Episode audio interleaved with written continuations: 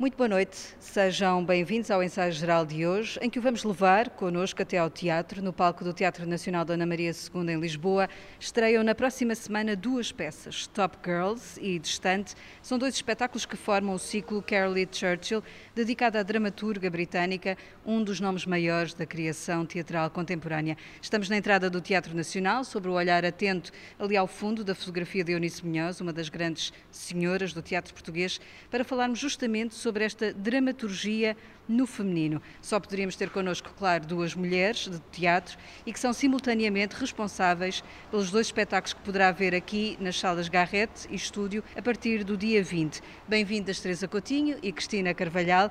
Começamos pelo início, precisamente por uh, Carolee Churchill. Ela tem hoje 82 anos e atrás dela uma história cheia de histórias que escreveu para teatro, para rádio.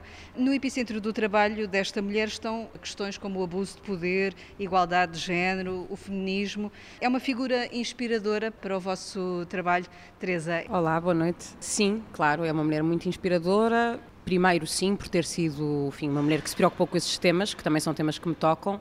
Depois, porque é uma mulher já se pode falar de uma obra, não é? Falar de uma obra mesmo de uma forma justa, não é? Porque é uma mulher com uma, uma obra que tem uma dimensão imensa, que tocou temas como o medo, o abuso do poder eh, em relação ao indivíduo, as liberdades individuais, enfim, todos esses temas.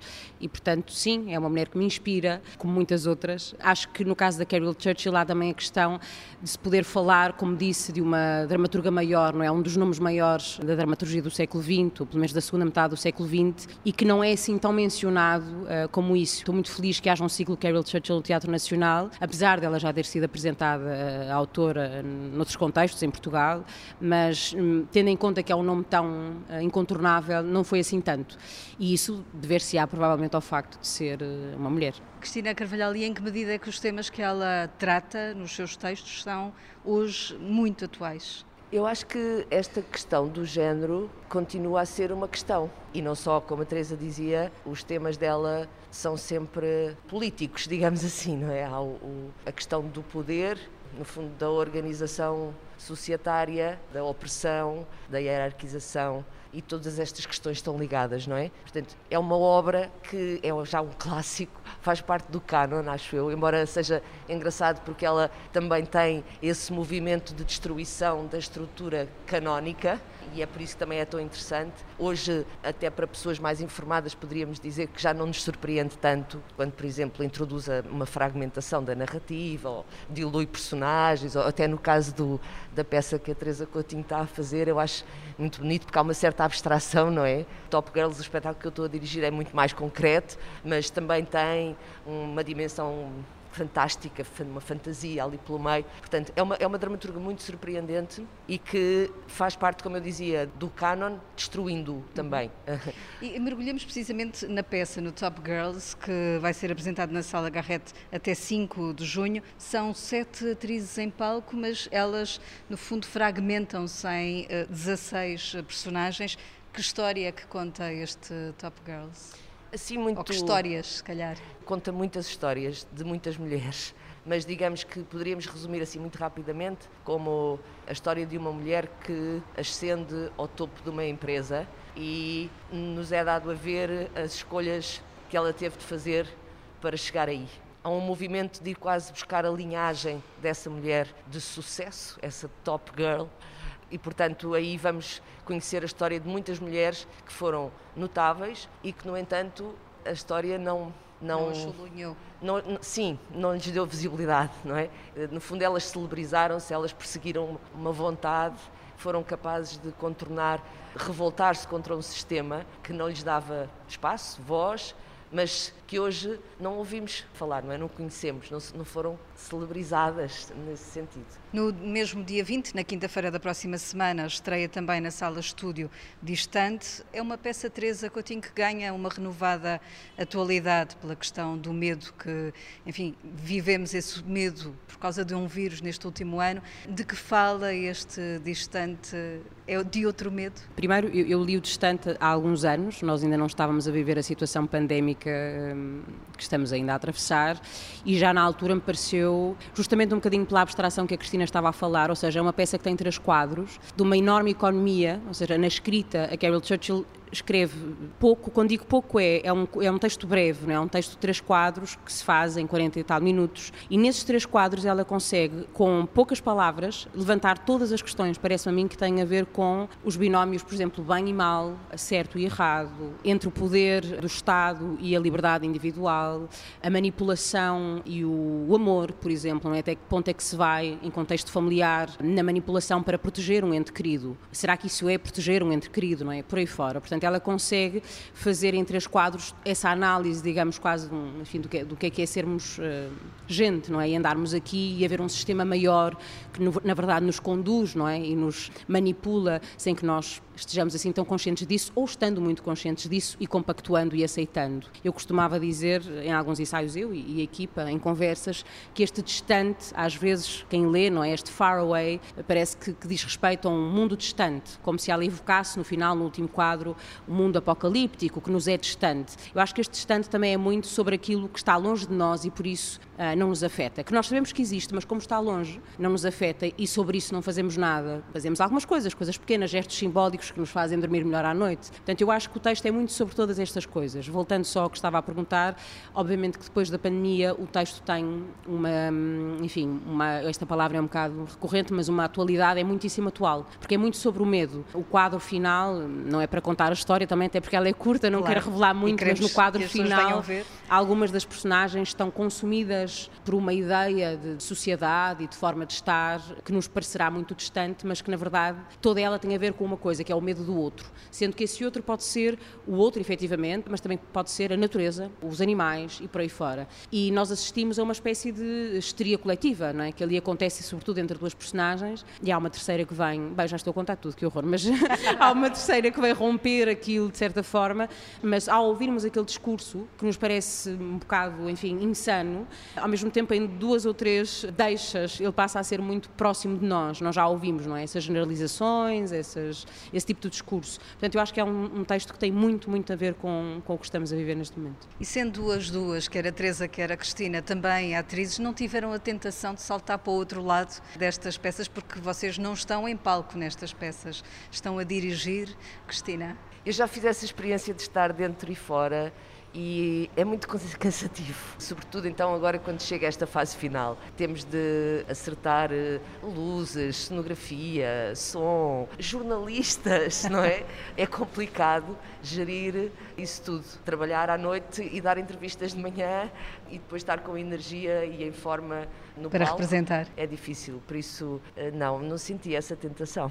Teresa, mas o facto de ver outros a darem corpo a, a, às personagens uh, obriga também a recorrer ao seu trabalho como atriz. Não tem de facto essa tentação de repente de exemplificar como é que acha que deveria ser? Como a Cristina já tive essa experiência e vou tê-la até outra vez. É muito interessante, obviamente também me interessa, não é? Também me interessa poder estar de fora e estar dentro. E é um processo, um processo primeiro muito mais também um biguista e autofágico por aí fora, pode ser interessante, também descobrimos muitas coisas sobre nós. Neste caso, muito francamente, não tive nunca essa tentação, primeiro porque acho que o texto é material suficiente, pediu-me demasiada atenção e demasiada ponderação para eu poder depois deixar-me levar, que eu acho que é também um ator faz, não é? Que é, dada altura, permitir que uma uma série de coisas que estão dentro de nós tomem conta e há alguém de fora que está a controlar isso, não é? que está a dizer, bom, mas não te esqueças daquele limite, não te esqueças daquele ponto de apoio, não te esqueças que apesar de tudo estamos a falar sobre isto, isso é muito interessante, mas não serve para aqui.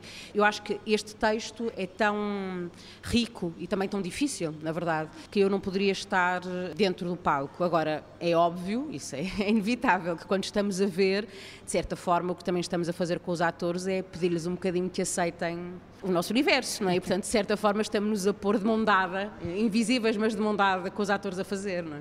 E, e, em que dimensão é que vocês, enquanto mulheres também, e a dirigir estes elencos, nos dois casos só há um homem uh, nestes dois elencos, em que medida é que isso também acrescenta a dimensão a um texto que é escrito por uma mulher e que aborda esta questão das mulheres, das personagens mulheres, Cristina? Se fosse um homem, seria certamente diferente a dirigir? Sim. Isto é um exercício de pura imaginação, claro. É, é um exercício que essa questão põe-se e nós não pomos essa questão como todas as outras peças que maioritariamente se fazem dirigidas por homens, se fosse uma mulher seria diferente, não é? Isto para dizer o quê? Que acho que a Carol Churchill diz da, da, da peça, quando lhe perguntam se é uma peça feminista, ela diz é uma peça política, é um, um ato de dar voz a mulheres e isso é uma coisa que não acontece com frequência e, portanto, é um gesto político de afirmação e que encontra eco nestas intérpretes. Claro que nós nos sentimos empoderadas por, nos, por tomarmos conta deste discurso, não é? Por podermos também nos afirmarmos numa forma que tem como estrutura este um, um, discurso de uma mulher também que pensou estas questões e que as põe em cena e que é um, um gesto em si político. É como quando, às vezes, quando estamos longe, quando estamos assim num momento mais uh, complicado, e de repente ouvimos uma música uh, que nos diz alguma coisa. E quando é em português, porque a nossa estrutura de pensamento, a nossa, a nossa linguagem, no meu caso, uh, se fez na língua portuguesa, não é? As palavras de repente têm um eco e fazem-nos vibrar fibras que se calhar, por mais que eu goste de, outras, uh, de outros universos musicais e gosto, de repente eu sinto que aquelas palavras têm um eco especial em mim. E eu acho que é qualquer coisa desse género. Alguma coisa que faz vibrar fibras mais profundas dentro de nós. É assim, Teresa. A propósito de sermos mulheres a ensinar. Eh, bom, eu acho que é um bocado como a Cristina disse, também queria reforçar, quer dizer, acho que eh, se fossem homens a, ensinar uh, outros textos, se calhar esta pergunta não era feita, embora eu entenda a pergunta. Ainda tem que ser feita, não é? Ainda, ainda, ainda se faz, e isso também diz muita coisa. Claro. É a tal que é dimensão política também. Sim, a dimensão política e de, de facto ser assinalável. Se calhar há um dia em que deixa de ser assinalável, e aí também estamos noutro momento, deixa de ser assinalável porque passa a ser muitíssimo comum, já não é assinalável.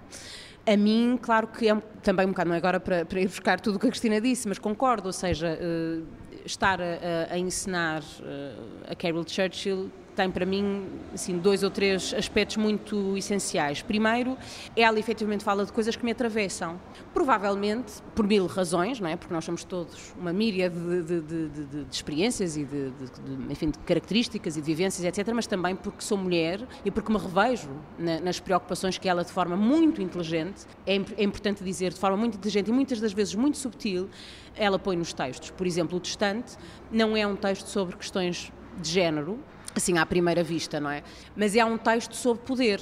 E há um texto em que, curiosamente, uh, agora, bom, vou fazer aqui se calhar um spoiler, como se costuma dizer, não é? Mas há uma mulher que, sem nós nunca conseguirmos aferir se ela efetivamente, uh, nem isso interessa muito, se é boa ou má, não é? Ninguém é só bom ou mau, ninguém é só uma coisa, mas essa mulher exerce poder uh, em relação a outra personagem e o facto de ela ter escolhido aquela mulher que tem uma relação afetiva, que é uma relação muito específica e que durante, as, enfim, ao, ao longo da história é uma relação que à partida nós pomos num lugar eh, caseiro, doméstico, um, desprovido de qualquer tipo de, de, intencionalidade negativa, ela fazer dessa mulher o início de uma peça como esta, não é? Daquela que exerce a manipulação, que exerce poder, também diz muito sobre o que a Carol Churchill pensa, não é? Sobre, sobre, sobre, sobre, sobre as mulheres, sobre o poder, sobre o indivíduo, etc.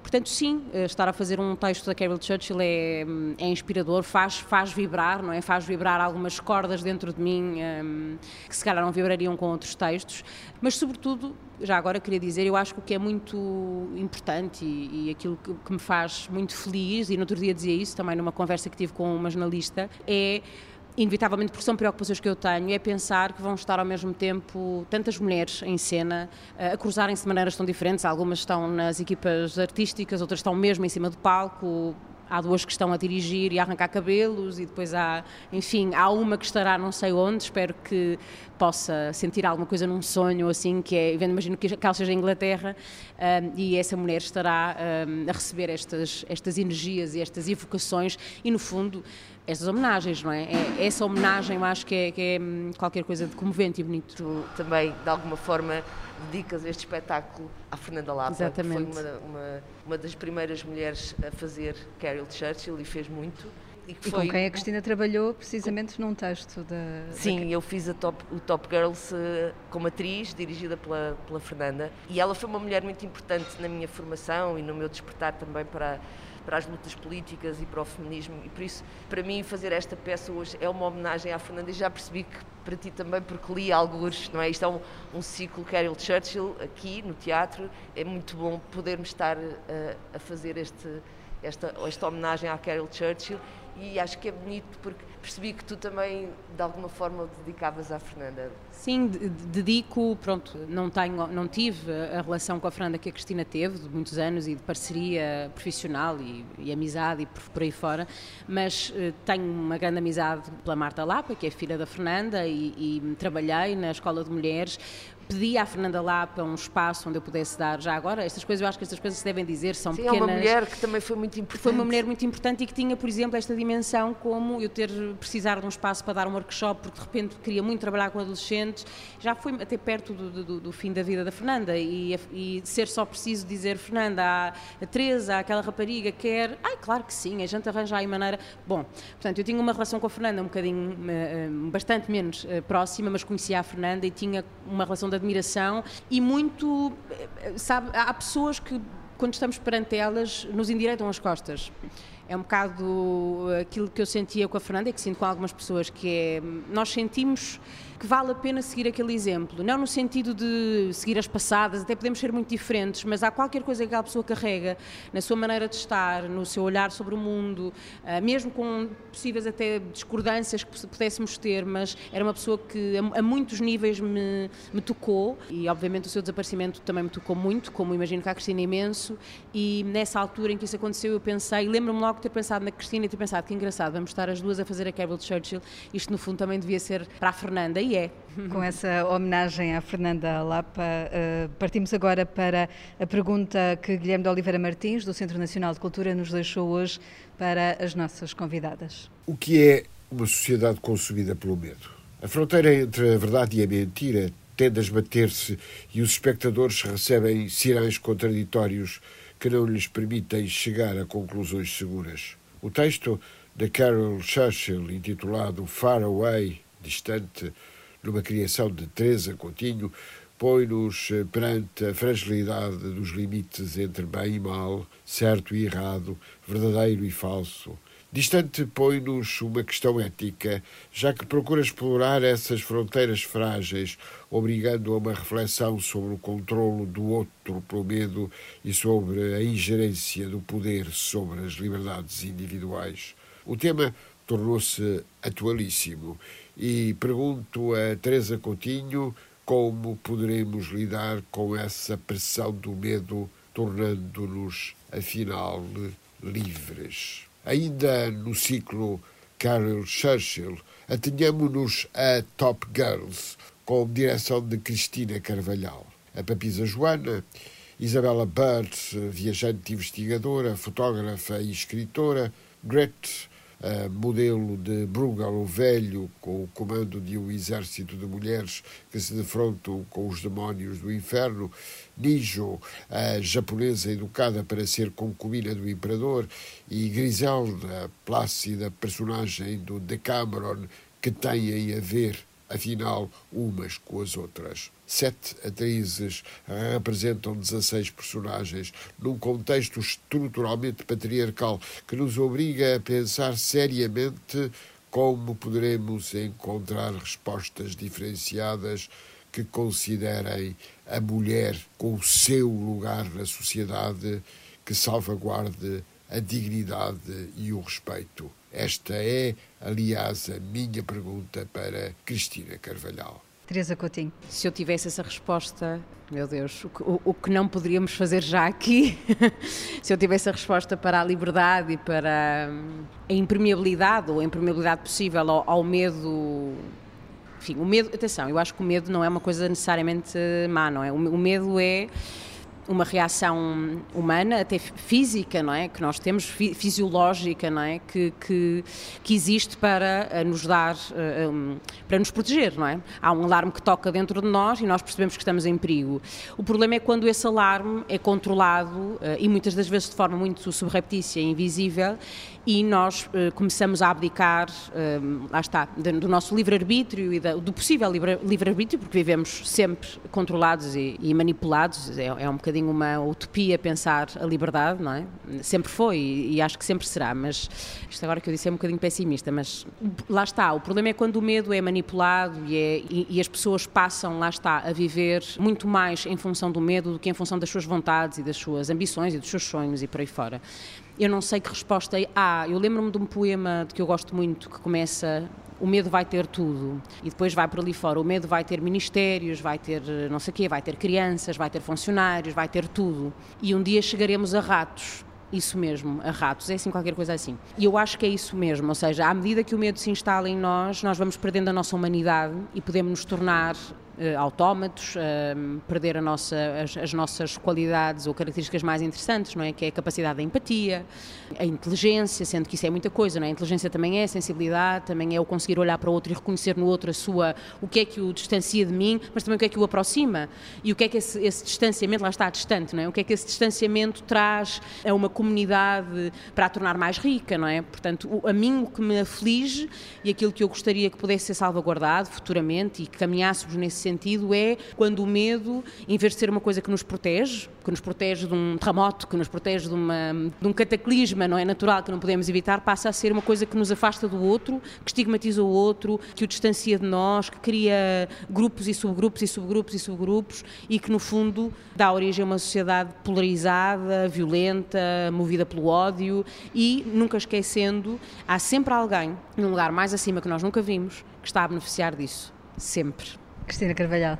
Muitas vezes o medo não é consciente e isso em relação também para responder à pergunta como é que se salvaguarda a humanidade, neste caso das mulheres, porque pessoas mais uh, afetadas por um sistema hum, pronto, uh, que conhecemos uh, que é patriarcal. Pronto. E estava a fazer esta relação com o medo porque acho que muitas vezes também inconscientemente, como o medo, nós assimilamos normas e não as questionamos como um dado adquirido, pronto, que tem de ser assim, as coisas não têm de ser assim. Nós podemos pensar as coisas de maneira diferente, podemos fazer as coisas de maneira diferente. E eu acho que é isso que a Carol Churchill um bocado propõe, uh, de certa forma propõe. Não como é que nós nos encaixamos neste sistema, mas como é que nós podemos questionar o sistema. E isso é uma, é uma forma de estar, é uma, forma, uma luta diária, é, é uma atenção, é uma atenção ao outro, é um, um aceitar de, de, de, do outro enquanto algo de diferente, que nos propõe algo diferente, essa abertura, essa informação e a divulgação dessa informação. Ou seja, acho que é preciso toda um, uma, uma postura diferente. São reflexões eh, importantes que o teatro também traz ao público que aqui vier e, portanto, agradeço a Teresa Coutinho e a Cristina Carvalhal terem estado neste ensaio geral, deixando este convite para que venham a partir da próxima semana, dia 20, quinta-feira, ver estes dois eh, espetáculos aqui no Teatro Nacional de Dona Maria II. A assistência técnica do ensaio geral de hoje foi de Diogo Rosa. Fica então esta sugestão, vir ver o Top Girls e Distante, duas peças que integram o ciclo dedicado à dramaturga britânica Caroline Churchill. Muito obrigada por terem estado no ensaio geral, mais uma vez. Uma boa noite e um bom fim de semana.